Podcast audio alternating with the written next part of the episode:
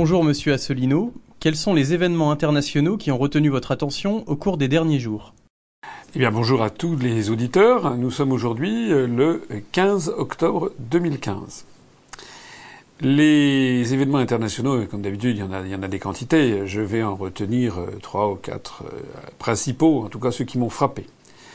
Euh, première information d'importance, c'est que Artur Mas, le président de la Généralité de Catalogne, l'équivalent du président du Conseil régional de Catalogne en Espagne, celui-là même qui, avec son homologue Oriol Junqueras, qui est le, le président de la gauche catalane. Et vous savez que je l'ai souvent expliqué, ils ont tous les deux euh, proclamé leur volonté de mener la Catalogne à l'indépendance. Ils avaient annoncé en, 2000, en 2013 qu'ils conduiraient un référendum en 2014. Ils ont conduit ce référendum l'année dernière, malgré l'interdiction qui avait été faite depuis euh, Madrid. Euh, ce que l'on a appris donc il y a, il y a quelques jours, c'est que Artur Mas, en tant que président de la Généralité de Catalogne, a été euh, comment dirais-je, interpellé, emmené dans les services chez le juge d'instruction, et il a été inculpé de sédition avec toute une série euh, d'incriminations, notamment également euh, euh, détournement de fonds publics, puisqu'il a utilisé des fonds de la région Catalogne pour organiser ce référendum de pseudo-indépendance qui était inconstitutionnel selon la constitution de l'Espagne. Il a donc été euh, inculpé également de détournement de fonds publics, de sédition. je ne me rappelle plus exactement tous les tous les chefs d'inculpation. Voilà. Alors il est sorti euh, donc de, de, de, de ça aujourd'hui, 15 15 octobre. Euh, il se trouve que c'était un choix assez malheureux de date parce que le 15 octobre c'était justement la date où avait été euh, tué l'un de ses lointains prédécesseurs qui, sous le franquisme, avait euh, proclamé lui-même l'indépendance de la Catalogne. Ce qui est intéressant, c'est de savoir qu'il y avait quand même plusieurs milliers de personnes qui étaient là pour soutenir Artur Mas.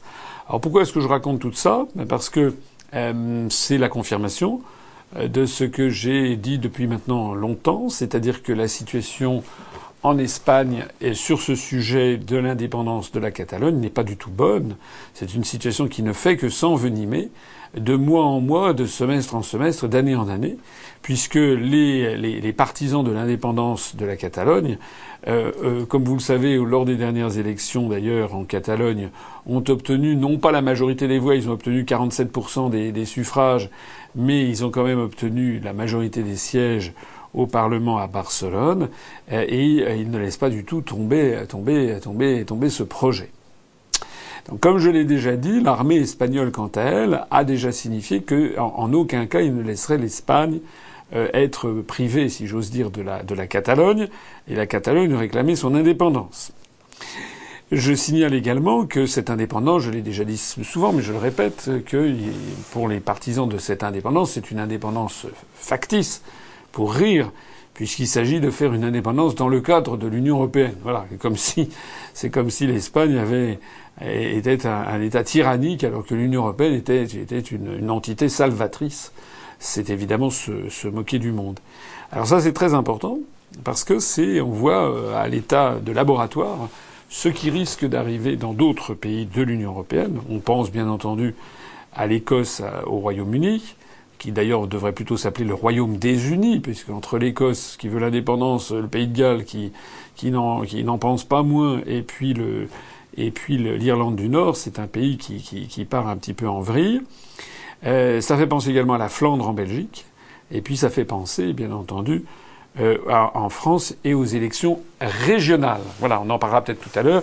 Les élections régionales que nous allons commencer en France vont être pour l'UPR l'occasion d'expliquer aux Français ce qui se cache derrière ce projet des euro-régions. En réalité, le démantèlement des États-nations de telle sorte qu'il n'y ait plus aucune entité qui puisse s'opposer à la toute-puissance de l'Empire dirigé depuis Washington. Dans le même euh, ordre d'idée, d'ailleurs, euh, un autre événement qui est passé assez inaperçu, moi j'aime bien, lors de ces entretiens d'actualité, euh, parler de ce qui est passé un petit peu inaperçu. je ne vais pas m'étendre sur des sujets qui ont été rebattus dans les, grands médias. Un sujet qui est à passer inaperçu, c'est qu'il y a, il y a un homme qui s'appelle M. Ferhat Meheni, et qui est de nationalité algérienne, mais qui est de, à l'intérieur de l'Algérie, vous savez qu'il y a une, région qui s'appelle la, la, Kabylie. Il y a d'ailleurs la grande et la petite Kabylie. Euh, et ce monsieur, eh bien, il est à la tête d'une espèce de mouvement pour l'indépendance de la Kabylie. Eh bien, ce monsieur Ferhat Meheni, qui ne représente euh, à peu près, euh, enfin, très très très très peu de monde en Kabylie. L'écrasante majorité des, des, des, Kabyles sont algériens, enfin se sentent algériens et n'ont pas envie d'une d'un démembrement de, de l'Algérie. Mais je signale ça parce que ce Ferhat Meheni, eh bien, au cours de la semaine, est allé planter euh, à l'Organisation des Nations Unies à New York, s'il vous plaît, devant les journalistes et devant les autorités euh, et devant les autorités américaines, qui euh, ne l'ont pas empêché de faire, c'est le moins que l'on puisse dire, eh bien, est allé planter le drapeau d'une pseudo-Kabylie indépendante. Voilà. C'est la preuve que cette politique euh, que je souligne qui concerne l'ensemble de l'Union européenne, en fait, elle concerne bien euh, l'ensemble des pays du monde. Les États-Unis euh, et leurs affidés poursuivent avec détermination la destruction de tous les États-nations qui peuvent, un temps soit peu, s'opposer à eux. Alors on imagine qu'ils vont quand même pas pousser à l'indépendance de Monte-Carlo par rapport à Monaco. bon, il y a quand même un moment à partir duquel le pays est tellement petit que on ne voit pas très bien pourquoi on le démembrait. Mais euh, il y a quand même une volonté euh, enfin de, promouvoir les, indépendances factices et de détruire les États-nations. Je l'ai déjà dit, je le répète. Hein, euh, en Afghanistan, en Irak, en Somalie, au Soudan, en Libye, en Syrie, en Ukraine. voilà, c'est partout on morcelle les États. Les États-Unis soutiennent euh, le, le, Dalai Lama, je l'ai déjà souvent expliqué, euh, pour essayer de, de décrocher le, le Tibet de, de, la République populaire de Chine. Ils soutiennent une certaine Rabia Kader, qui est la présidente des Ouïghours en exil. Alors elle, elle habite carrément à Washington. Elle fait ses conférences avec en arrière-plan le, le Capitole de Washington. Euh, les Américains soutiennent également euh, euh, tous les mouvements qui visent à la, à la, pulvérisation des États au Moyen-Orient, on en a déjà souvent parlé, l'État islamique, euh, Al-Qaïda, Al-Nosra, tout ceci est soutenu en sous-main. Euh, et puis soutiennent donc également les mouvements indépendantistes en, en, en Algérie. Et puis, ben, comme le nuage de Tchernobyl, cette, cette politique ne s'arrête pas aux frontières de la France. Cette politique, elle est à l'œuvre également en France, mais évidemment, d'une façon beaucoup plus subtile et sournoise. C'est la politique des euro-régions sur laquelle nous allons beaucoup insister au cours de la campagne électorale pour les régionales qui s'annonce. Autre troisième sujet d'actualité internationale qui, m'a frappé au cours des derniers jours, c'est le rapport qui, paraît-il, va être rendu, ou a été rendu, ou est sur le point d'être rendu. Enfin, c'est un journal néerlandais qui, en a donné l'information finalement, le mystère sur euh, l'avion de la Malaisienne MH17 serait enfin éclairci. L'avion de la Malaysian Airlines qui s'est écrasé au sol le 17 juillet euh, de l'année dernière, 2014, eh bien, aurait été abattu par un missile Buk de fabrication russe et aurait été tiré depuis une zone avec peuplée majoritairement de, sécessionnistes euh, de la région du Donbass et donc dans une zone pro-russe. Alors euh, cette information normalement euh, aurait dû aurait dû faire sensation, aurait dû être sur le devant de la scène. C'est quelque chose de, de, de, qui était.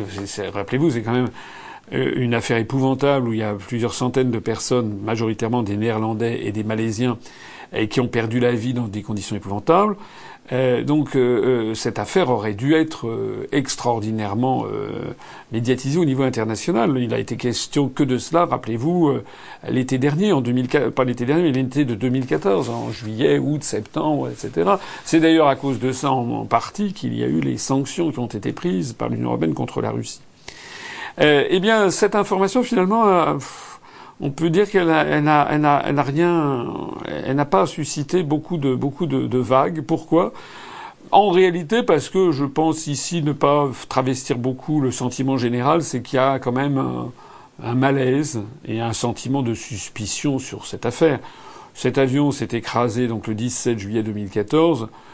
il a fallu attendre donc le, quasiment le 17 octobre, enfin le, le, 12, le 13 ou le 14 octobre 2015 pour avoir, c'est-à-dire 15 mois après, pour avoir une information qui, au miracle, correspond exactement à ce qu'avaient dit les Américains le soir même. C'est quand même très très bizarre. Moi, je rappelle que les boîtes noires de cet avion avaient été retrouvées quelques jours après, par d'ailleurs les sécessionnistes du Donbass, que ceux-ci avaient benoîtement remis les, les boîtes noires d'ailleurs aux enquêteurs néerlandais. S'ils avaient eu, me semble-t-il, s'ils avaient eu euh, euh, le, comment dirais-je, la conscience euh, peu claire, ils, auraient dit qu'ils les avaient jamais retrouvés.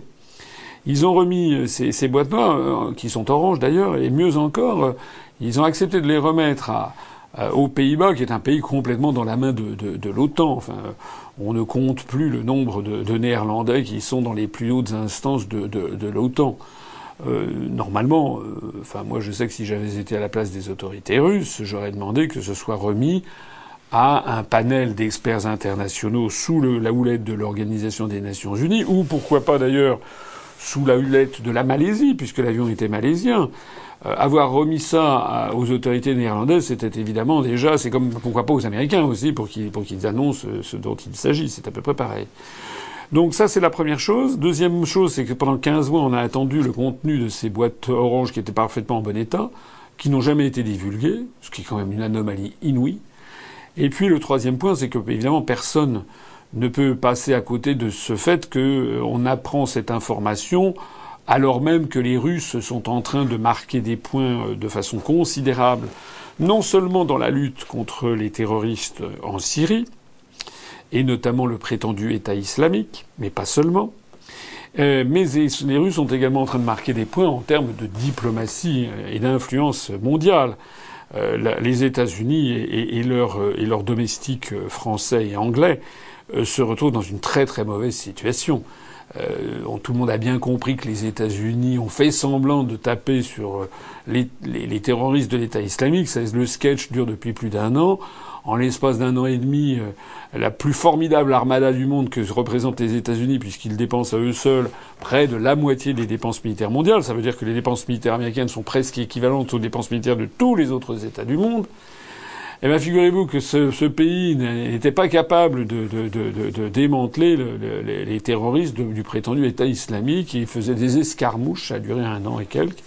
Et puis d'un seul coup, les Russes disent bah, on va vous aider, puisque vous vous battez contre l'État islamique, on va vous aider. Et puis en l'espace de 15 jours, ils ont déjà très largement euh, balayé, le, truc. Alors évidemment, les, les, opinions publiques, notamment en Occident, se posent très légitimement des questions et vont de découverte en découverte en découvrant notamment avec toutes les preuves qui s'accumulent, eh bien que les États-Unis d'Amérique, les pays de l'OTAN, à la fois tapent sur les terroristes et les soutiennent en même temps le, plus beau ayant été, la plus belle confirmation ayant été les propos complètement incohérents de, de M. Laurent Fabius, qui fait fonction de ministre des Affaires étrangères jusqu'au jour où tout le monde attend qu'une chose, qu'il soit viré. Enfin, on n'en supporte plus, M. Fabius. Euh, eh bien, M. Fabius, il y, a, il, y a, trois ans ou deux ans, disait qu'Al-Nosra faisait un bon boulot, et puis il récemment disait qu'il fallait, fallait euh, taper sur Al-Nosra et Al-Qaïda, et puis après on a appris dans le canard enchaîné que, ben non, finalement, euh, les militaires français ont instruction de ne pas, de ne pas bombarder euh, Al-Qaïda et Al-Nosra, enfin plus personne n'y comprend rien. Bon, ben tout ça, les, opinions occidentales, elles le mesurent. Et c'est la raison pour laquelle elle, je pense que beaucoup de gens se sont dit bon bah ces informations sur le Malaisien 17, voilà, on en prend et on en laisse parce que qu'est-ce qui est vrai là-dedans Finalement, il est à craindre que nul ne saura jamais la, la, la, la vérité de, de, de, cette affaire. Il y a un quatrième sujet international, il y en a beaucoup, mais un quatrième sujet aussi qui m'a beaucoup frappé, euh, et qui alors euh, là concerne un individu en particulier, c'est Julian Assange.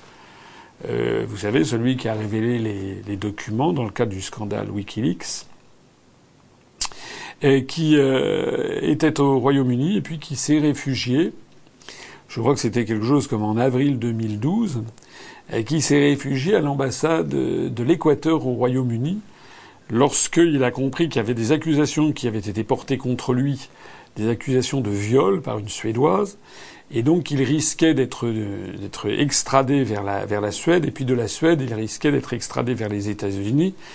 Or les États-Unis euh, lui le poursuivait pour les raisons de pour des motifs de justement d'avoir rendu public des, des milliers de, de, documents confidentiels paraît-il. Et je crois même qu'il risquait à ce titre la peine de mort. Alors, euh, l'information d'aujourd'hui, enfin de ces derniers jours plus exactement, c'est que euh, Julian Assange, qui donc est réfugié depuis trois ans et, euh, plusieurs mois, trois ans et quatre mois, j'étais en juin 2012, je ne me rappelle plus exactement, eh bien, il paraît-il qu'il a mal à l'épaule. et donc, ils ont fait venir un, médecin. Le médecin a diagnostiqué je ne sais pas quoi à l'épaule. Et donc, le médecin a dit qu'il fallait qu'il aille subir une, des investigations plus, plus approfondies hein, par IRM euh, par résonance magnétique de son épaule pour voir ce qu'il avait à l'épaule.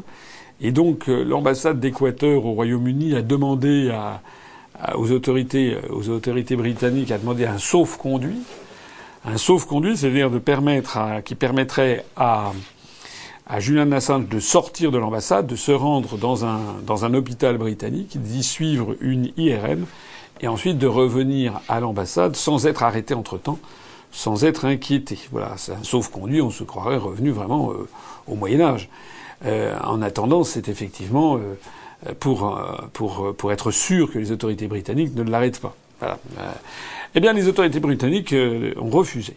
Voilà. Alors c'est quand même assez, c'est quand même une information assez extrêmement déplaisante et assez inquiétante. Je rappelle quand même que le Royaume-Uni dans la mentalité générale, c'est quand même le peuple d'Europe, avec peut-être euh, les Espagnols qui ont commencé un petit peu avant, avec les, certaines communautés forales en Espagne au, au, très haut Moyen Âge, mais en gros, on considère que c'est à partir de 1215, avec la Magna Carta, que les Britanniques ont inventé le principe des libertés publiques en Occident. Voilà. C'était d'ailleurs ensuite, il y avait eu l'habeas corpus, c'est-à-dire qu'il y a encore une cinquantaine d'années, euh, les Britanniques avaient ce privilège assez, assez incroyable, même pour les Français, c'est-à-dire qu'ils pouvaient se promener librement dans la rue sans avoir sur eux le moindre papier. Il n'y avait pas de papiers d'identité, on considérait que ça faisait partie des libertés publiques. On en est bien loin, et maintenant on voit que le gouvernement de Londres a refusé a refusé ce principe même de laisser sortir pendant quelques heures quelqu'un qu'il recherche, euh, qui bénéficie de la protection diplomatique équatorienne, puisque le gouvernement du président Rafael Correa d'Équateur a accordé l'asile politique à Julian Assange. Euh, donc euh, le gouvernement britannique a refusé, c'est-à-dire qu'il préfère éventuellement, je ne sais pas ce qu'il a, Julian Assange, mais peut-être de voir son état de santé se dégrader très lourdement.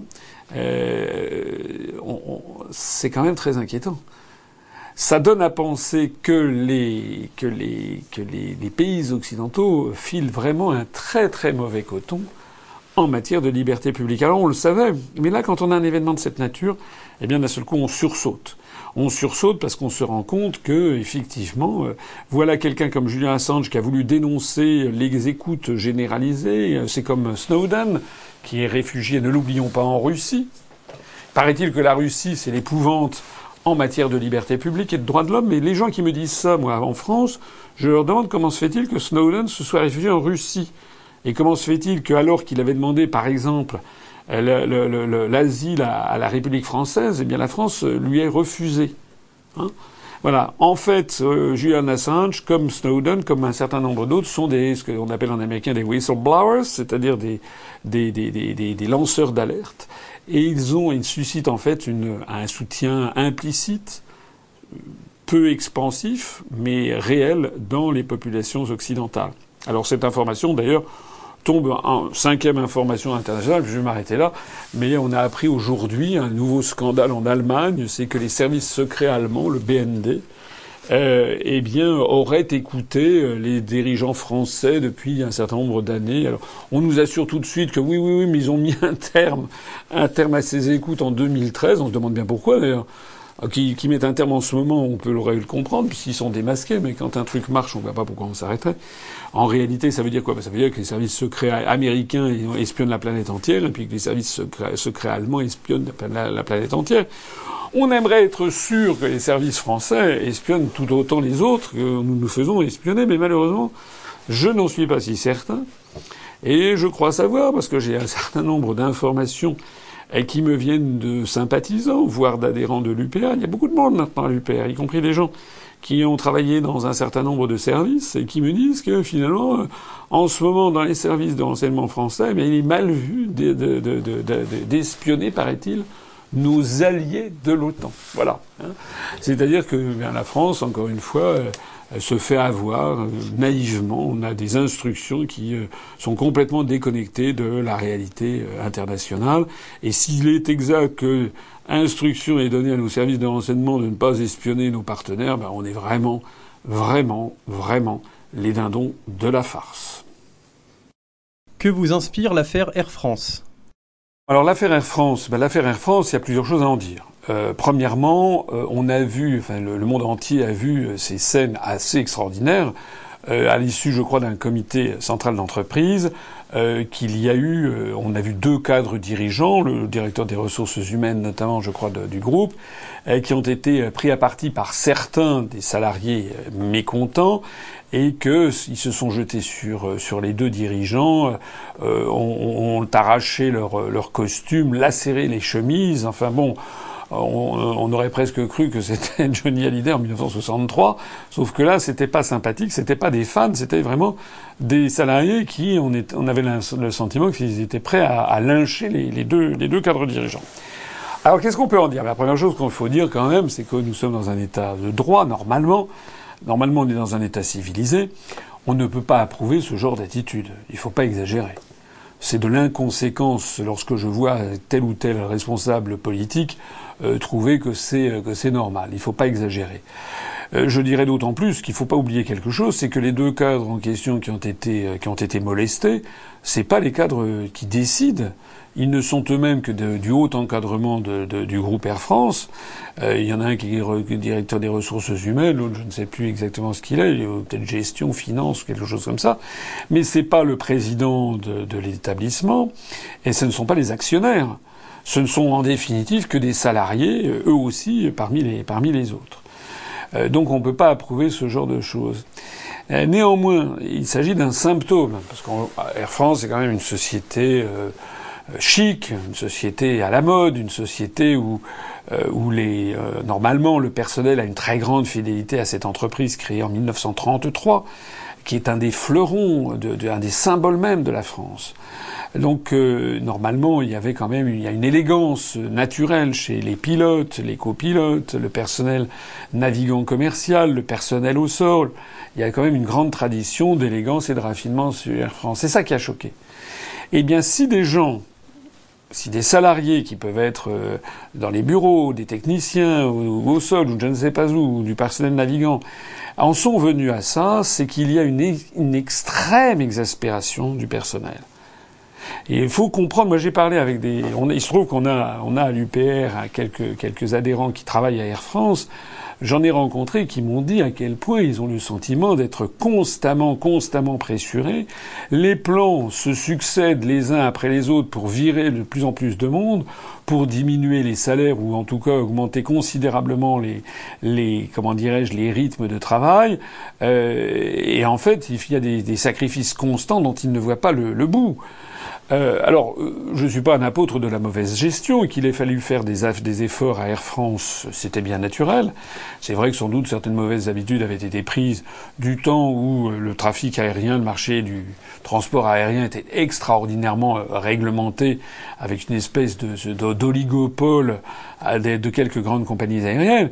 C'est vrai que tout ceci a volé en éclats avec notamment maintenant euh, euh, la, déréglementation du marché aérien, avec des compagnies aériennes comme notamment les compagnies du, euh, dans le golfe arabo-persique qui, comme Emirates pour les Émirats arabes unis, enfin plus exactement pour l'Émirat de Dubaï, comme comment Etihad pour je crois l'Émirat d'Abu Dhabi, pour Qatar Airways pour l'Émirat de, de Qatar.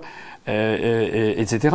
Donc ces, ces entreprises euh, sont extraordinairement performantes parce que notamment elles bénéficient d'un accès au kérosène à des tarifs extrêmement faibles. Bon. Alors, des efforts étaient nécessaires, ils ont été faits. Il y en a beaucoup, beaucoup d'efforts qui ont été faits par les salariés, mais on a l'impression que c'est jamais assez. Et ce que craignent beaucoup de salariés d'Air France, c'est qu'ils craignent en fait que on aille vers euh, tout simplement la, fermeture d'Air France. D'ailleurs, lorsqu'on apprend qu'il y a 14 avions, je crois, qui vont être, être supprimés, euh, euh revendus, un avion, ça fait, euh, ça, ça crée 100 emplois autour d'un avion entre les pilotes, les copilotes, les mécaniciens, les, le personnel navigant euh, commercial et puis euh, les personnes au sol, il y a à peu près une centaine de personnes supplémentaires par avion. Donc vous imaginez ce que ça représente lorsque l'on ferme des lignes et lorsque l'on supprime des, des, des, des avions. Donc le personnel d'Air France est extrêmement inquiet et plusieurs d'entre eux m'ont fait part du fait qu'ils craignaient que la, que la société Air France, au bout du compte, ne ferme la porte. Alors, nous, qu'est-ce que l'on dit face à ça? On dit que de toute façon, il faut absolument qu'Air France continue. On ne va pas refaire comme le paquebot France. Hein, C'est-à-dire qu'il faut que la France ait sa propre compagnie. C'est la, la, compagnie porte-drapeau, comme on dit. En tout cas, si l'UPR arrive euh, au pouvoir, eh bien, nous, nous, veillerons à, faire en tout pour que l'État actionnaire euh, use de son, de, son, de son poids pour maintenir Air France, qui est un des, un des, une des vitrines même de notre, de notre pays. Euh, j'ajoute d'ailleurs que dans les négociations avec les compagnies aériennes étrangères, euh, il faudrait mettre un petit peu, puisque euh, prétendument les, l'Union européenne pourchasse les, les comment dirais-je les distorsions de concurrence, il faudrait mettre un peu son nez sur les comptes de, de, résultats des compagnies aériennes comme celles dont je parlais, les compagnies du Golfe. Voilà. Est-ce qu'il est normal finalement de laisser toutes les compagnies aériennes des pays développés fermer les unes après les autres ou subir plan de, de licenciement sur plan de restructuration les uns après les autres, tout simplement parce qu'il y a des compagnies aériennes où le personnel est payé extrêmement à, à, très très bas prix ou bien qui se fournit avec, des, avec du, du kérosène à, à, à, très, à très bas prix. Au-delà de cette affaire Air France, ça témoigne aussi d'un climat général dans la société française. Je voyais, euh, il y a des journaux qui ont dit quand même le dialogue social est en panne. Mais c'est normal qu'il soit en panne parce que c'est plus un dialogue, c'est un monologue. Il n'y a plus de dialogue social. Ce qu'on appelait le dialogue social, c'est un terme d'ailleurs que, les gens de, gauche trouvent, connoté à, droite. En fait, c'est un peu ce que les syndicats du temps où les syndicats défendaient leurs salariés. Alors, ils parlaient de, lutte, sociale. Bon, euh, normalement, que ce soit une lutte sociale ou un dialogue social, normalement, euh, eh bien, chaque parti faisait un morceau du chemin. On n'avait pas le sentiment actuellement, depuis maintenant, notamment dans le cadre de la mondialisation dite inévitable et dans le cadre des traités européens, on a l'impression que le dialogue social consiste à réunir les, comités d'entreprise et puis à dire voilà, on va supprimer tant d'emplois, merci beaucoup messieurs, vous, la, la, séance est, levée. Bon, donc les gens ils acceptent un peu, beaucoup, passionnément, puis à la fin ils en, ils en peuvent plus et puis ça, ça débouche euh, sur une crise majeure comme celle-ci.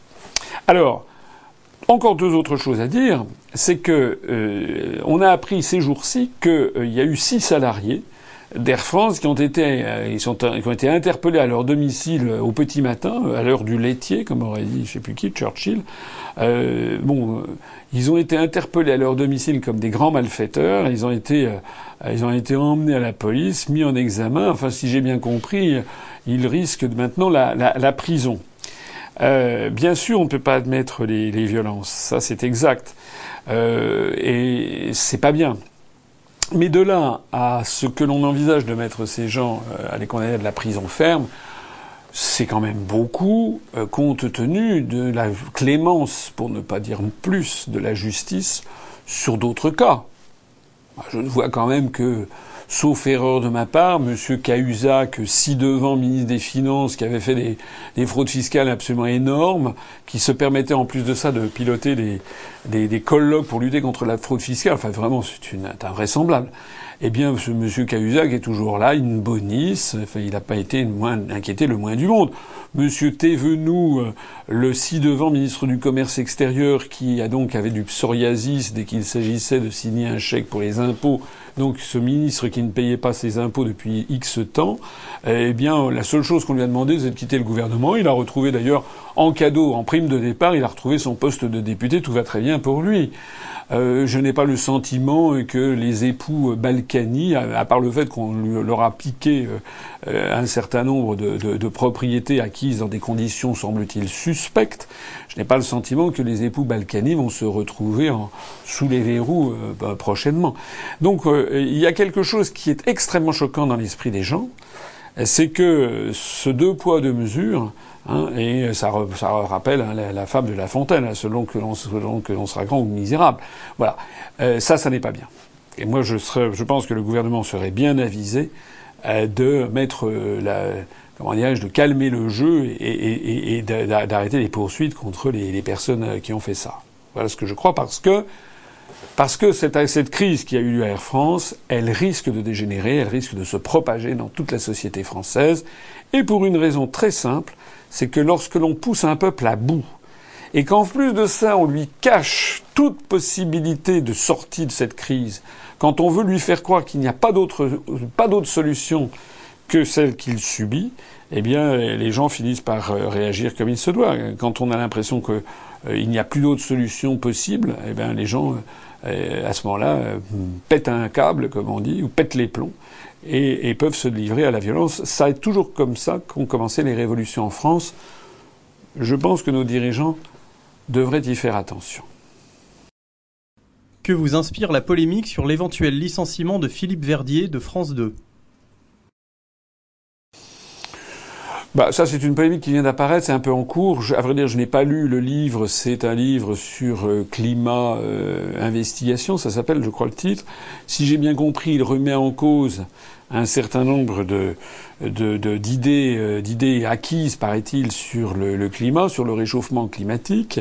Il considère que, que, que ceci, si j'ai bien compris, j'ai pas lu le livre. il considère qu'il y a beaucoup de choses qui sont, qui sont, qui sont inexactes ou qui mériteraient en tout cas un débat qui n'a pas lieu.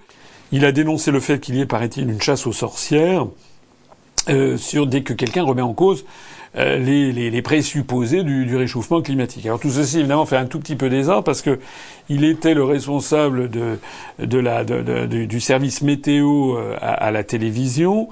Et puis évidemment il, y il va y avoir ce, ce fameux sommet COP 21 là, au mois de décembre sur le sommet climatique sur lequel Monsieur Hollande, le locataire de l'Élysée, a, mis tout son poids, qui est bien faible d'ailleurs. Enfin, il a mis tout son poids au nom du contribuable. Monsieur Hollande multiplie les effets d'annonce. Il annonce qu'on va mettre X milliards sur le réchauffement climatique, enfin contre le réchauffement climatique. Bon. Alors évidemment, le, ce, pavé dans la, mer, dans la marque que sort le journaliste, évidemment, fait, euh, fait un peu, fait un peu, euh, fait un peu désordre. Mais en tout cas, ce qui est quand même extraordinaire, c'est que si j'ai bien compris euh, cette information, c'est qu'il va être viré purement et simplement de son poste alors que c'est quand même un journaliste, et que normalement la, charte de Munich de 1971 qui fixe le travail des journalistes impose à un journaliste de rechercher la vérité. Voilà, donc un journaliste peut éventuellement se tromper, mais enfin, si, on virait de, si on virait des journaux et des, télévisions et des radios tous les journalistes qui se sont trompés une fois, il y aurait plus grand monde dans les journaux et les télévisions. Donc euh, c'est le principe même euh, de l'indépendance du journalisme qui est, désormais en, cause. Euh, voilà. Alors j'ai vu, il y a eu un débat sur je ne sais plus quelle radio là, ce, matin où il y avait un, autre journaliste, d'autres journalistes qui venaient un petit peu au secours de Philippe Verdier en disant oui c'est un scandale.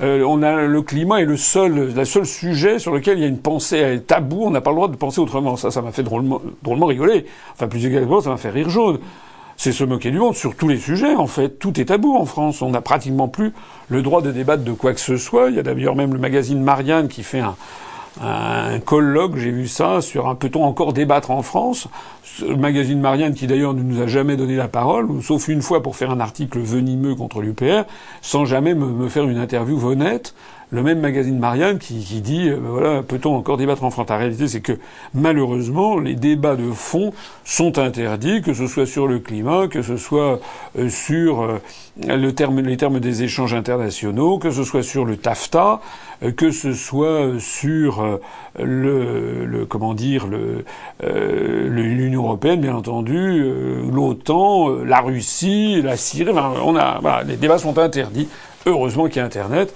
et qu'il y a des sites alternatifs. Les débats sont tellement interdits qu'on apprend euh, aujourd'hui même, donc 15 euh, euh, octobre, qu'il y a eu 104 arrestations à Bruxelles parce qu'il y a une manifestation qui a dégénéré à, autour de, de, la Commission européenne et du Parlement, là, au, au Berlaymont, dans le centre de Bruxelles, des manifestants notamment venus d'Espagne qui manifestaient contre le TAFTA. Là aussi, comme pour Air France, les choses sont en train de dégénérer. Ben, évidemment, euh, la Commission européenne a reçu un million de pétitions signées à travers toute l'Europe de gens qui demandaient l'arrêt des négociations sur le marché, le, traité transatlantique. La Commission européenne a mis les un million de pétitions directement à la poubelle. Alors ensuite, la pétition, il y a une, une autre pétition, la pétition s'est poursuivie, et puis les activistes qui font ça ont, apporté non plus un million de, signatures, mais 3 millions 300 000 signatures. La Commission européenne a classé ça au, panier également. En d'autres termes, les, dictateurs de l'Europe ne se cachent même plus.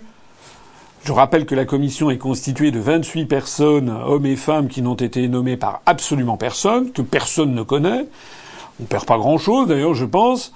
Mais enfin, en tout cas, ce sont des gens qui sont des, des, des, des commis, des commis de, de, de dictateurs, et, et, qui on leur, on leur montrerait qu'il y a 560 millions, ben, il y a 560 millions d'habitants, je crois, en Europe, enfin dans l'Union européenne, euh, il y aurait 560, une pétition de 560 millions de personnes, ils, ils, continueraient à dire non, non, non, on maintient ce que veut, en gros, Goldman Sachs, euh, voilà, BNP Paribas, euh, Monsanto, BASF, euh, voilà, c'est ça en fait. Donc on est vraiment dans une dictature. Et, eh bien, qu'est-ce qui se passe? Eh Ce qui se passe, ce qui se passe, ce qui se passe, c'est passé aujourd'hui à Bruxelles, c'est-à-dire que les gens pètent un câble. C'est ce qui s'est passé à Air France.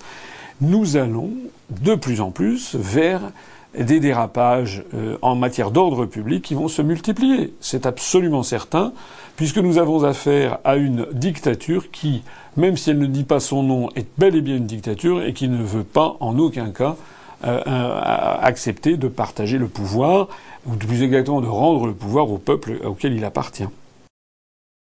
Comment commence la campagne pour les régionales? Ah bah écoutez, c'est une question qui, euh, qui s'inscrit parfaitement avec ce que je disais à l'instant, parce que la campagne pour les élections régionales de l'UPR, elle commence euh, tout à fait bien, du point de vue technique, j'entends. Euh, voilà, nous avons euh, préparé les, les, affiches sont en cours d'impression, seront livrées dans quelques jours. On va commencer euh, donc à peu près à la, à la fin octobre à, à, tapisser les, les, murs de les, les panneaux de, de France pendant donc cinq semaines au début de où s'ouvre la campagne officielle. On va pouvoir coller nos affiches à travers toute la France. J'en profite d'ailleurs pour signaler que nous avons franchi aujourd'hui même, 15 octobre, la barre des 40% de notre collecte. On a dépassé les 280 000 euros réunis, euh, ce qui nous permet déjà d'être certains de pouvoir imprimer euh, tous les bulletins de vote dans les 13 régions euh, où nous nous présentons, et puis également les, les, les, comment dirais-je les, les, affiches. Voilà, il faut poursuivre pour pouvoir financer les professions de foi, mais j'ai bon espoir. À partir du moment où on va entrer dans le vif du sujet, il faut que tout le monde se mobilise, et je lance de nouveau un appel à la mobilisation financière. Tout le monde doit y mettre de sa poche, à commencer par moi, mais à continuer par tout le monde. Tous les gens, selon leurs moyens, doivent mettre de leur poche pour qu'on puisse atteindre notre budget. On s'était fixé un budget de l'ordre de 700 000 euros. Si c'est un petit peu moins, si ça fait 600 000, enfin un petit peu moins, ça fait quand même 100 000 euros de différence, on taillera dans un certain nombre de dépenses, mais on aura préservé le, le noyau dur qui est toutes les affiches, toutes les professions de foi, tous les bulletins de vote, à chaque fois en 13, en 13 versions différentes, puisqu'il y a 13 régions, euh, plus euh, ben, le, les frais d'organisation de certains, déplacements et de certaines réunions. Donc du point de vue technique, ça va très bien. En revanche, et c'est là où on reboucle avec ce que je disais juste auparavant, c'est que nous sommes maintenant confrontés à un problème majeur vis-à-vis des médias. L'UPR euh, engendre, euh, enfin, euh, en ce moment engrange de plus en plus d'adhésions. On a dépassé les, les 8830 adhérents en, ce 15, en ce 15 octobre. nous espérons qu'au cours de, de, la campagne, on va certainement dépasser les 9000 adhérents, peut-être même les 9500 adhérents. Je ne suis pas sûr qu'on atteindra les 10 000 adhérents pour le 31 décembre, mais enfin, En gros, on ne devrait pas en être très très loin. C'est quand même un énorme succès. Nous avons euh, normalement, on devrait avoir un accès aux, médias, d'autant plus que dans les régions où nous nous présentons, il y a 8, 9, 10, 11, 12 listes. Donc il est normal, il serait normal qu'on parle de nous. Alors, on commence à parler de nous dans certaines régions. On a, je suis, je suis allé euh, soutenir nos équipes euh, en Auvergne, euh, Rhône-Alpes. On a eu notamment un article dans Le Progrès de Lyon. il y a eu notre tête de liste régionale, Jean-Christophe Loutre en Normandie, a eu un petit passage sur France 3. On a eu des petites couvertures médiatiques d'Ivan Irimiris en, Languedoc-Roussillon, Midi-Pyrénées, euh, de Jean-François Gourvenec pour la région euh, Bretagne. Euh, voilà, donc on, devrait, ça devrait se, développer. Mais, mais il y a un mais, c'est que pour l'accès aux, médias, aux grands médias nationaux, c'est-à-dire TF1, France 2, France 3, France Inter, France Info, France Culture, euh, et puis euh, également RTL, RMC, Europe 1, Sud Radio, euh, et puis également BFM TV, iTélé, voilà, toutes ces, ces télévisions et radios, nous n'avons rien. Et en plus de ça, nous n'avons rien non plus dans les grands journaux à part le journal La Croix qui a fait son devoir en présentant notre candidature, euh, on, ne, cesse que d'être effaré par la situation de la liberté de la presse en France. Le magazine L'Express avait présenté les listes des candidats dans toutes les, les régions systématiquement en omettant le candidat de l'UPR. Il a fallu que des dizaines et des dizaines et des dizaines de sympathisants ou d'adhérents de l'UPR interviennent auprès du magazine L'Express pour que on finisse par avoir mention de notre existence. Aujourd'hui même, on a vu que le magazine Le Point fait un grand dossier sur les régionales en Ile-de-France, où il y a tous les candidats sauf moi. Ils ont même fait mieux, ils ont même mis deux candidats d'ailleurs pour, euh, pour l'UMP, deux têtes de liste régionales pour l'UMP, c'est quand même fort, avec à chaque fois bien entendu un renvoi vers le programme. Il n'y a que l'UPR qui n'est pas mentionné. Euh, c'est délibéré, parce que tous ces magazines ont reçu, bien entendu, nos communiqués de presse. Il suffit d'ailleurs d'aller maintenant sur Wikipédia pour voir qu'on a réussi à faire passer sur Wikipédia le fait qu'on se présente euh, dans, ces, dans ces élections. Euh, d'ailleurs, il y a des, des, des, des radios, et enfin tout le monde est au courant dans la, dans, la, dans la petite sphère journalistique. Tout le monde est au courant de ce que nous nous présentons, que nous menons campagne. Eh bien, voilà, le, le, magazine Le Point a décidé de, de faire comme si nous n'existions pas. On a lancé, j'ai lancé aujourd'hui même un appel à tous nos adhérents et sympathisants. On ne doit rien lâcher. Il faut que tous nos adhérents, tous nos sympathisants écrivent immédiatement. D'abord, nous, nous informent informe l'UPR dès qu'il constate que dans un média, un grand média, il n'y ait pas question de l'UPR, et deuxièmement, se mettre immédiatement à, on, demandera à tous nos adhérents et sympathisants de faire le siège du média en question jusqu'à ce qu'ils fassent, c'est quand même un minimum, c'est que dire que nous sommes candidats. On ne demande pas de faire notre promotion, on demande quand même de dire au minimum que nous sommes candidats. C'est quand même, quand même extraordinaire. Dans le même genre, c'était hier, dans la dépêche, il y avait un sondage qui donnait d'ailleurs le sondage, c'est un sondage IFOP, qui donnait 1% à la liste dirigée de, l'UPR, dirigée par Yvan Miris. Alors, ils avaient mis l'infographie du sondage où on voyait l'UPR, mais dans le commentaire, il était question de tous les partis politiques, y compris de lutte ouvrière qui était donné à 0,5, donc moitié moins que de nous, y compris une, il y a même une petite liste d'extrême droite dirigée par Jean-Claude Martinez, une liste dissidente du FN. Eh bien, nous, on n'était pas question de nous. C'est quand même formidable. Alors, quelles conséquences, quelles conclusions il faut en tirer? Ben, Il faut en tirer la conclusion, c'est que décidément, l'UPR gêne. Décidément, l'UPR, c'est bien le seul mouvement politique qui fasse peur au système. Vous pensez bien? Ah ça, Madame Le Pen, elle, a fait l'objet de, promotions absolument euh, continuelles. Monsieur Dupont-Aignan également. Euh, Monsieur Mélenchon, idem. Madame, Madame Nathalie Arthaud pour, le, pour Lutte Ouvrière. Tout ça, c'est du gâteau. Parce que tout ça, ce sont des gens qui tapent, qui critiquent, mais qui sont pour une autre Europe et qui proposent pas d'en sortir. Donc tout ça, c'est parfait.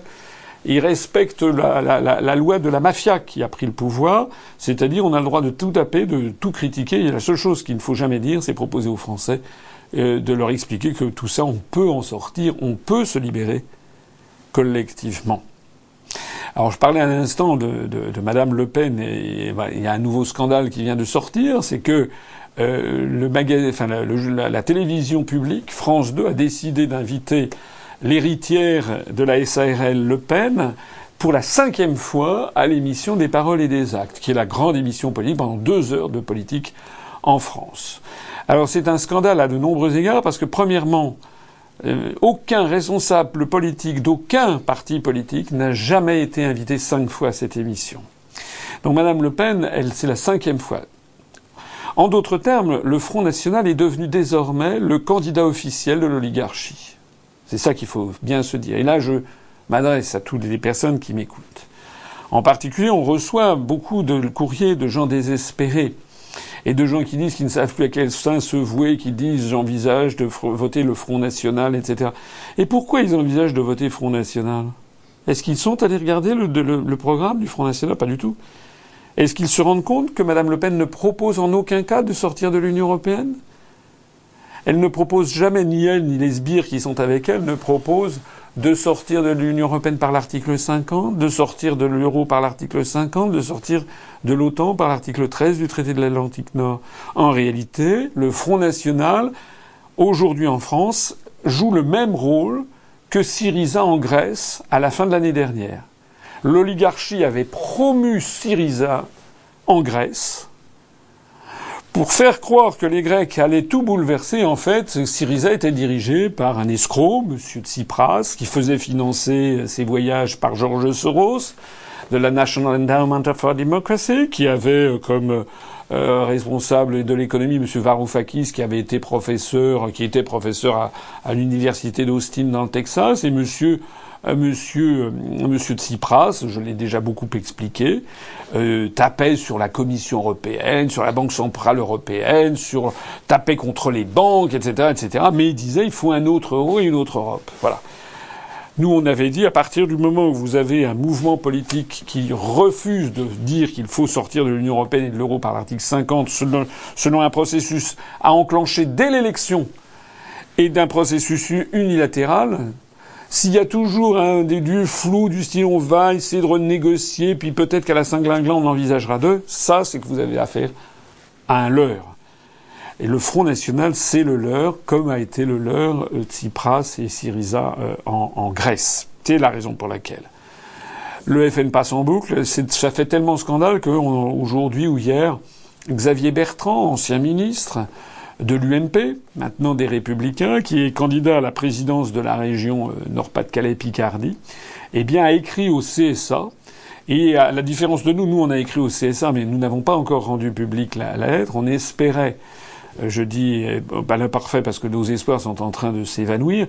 On espérait que le CSA interviendrait en notre faveur. Eh bien, Xavier Bertrand, ancien ministre UMP, a écrit au CSA, il a publié la lettre pour dire à quel point c'est absolument scandaleux que Madame Le Pen passe une cinquième fois dans cette émission. D'autant plus scandaleux d'ailleurs que c'est deux jours avant le jour à partir du moment à partir duquel la, France 3 va, enfin le CSA pardon, va comptabiliser les passages médias dans le cadre de, de, de l'équité des partis politiques. Voilà la réalité de la, de la situation.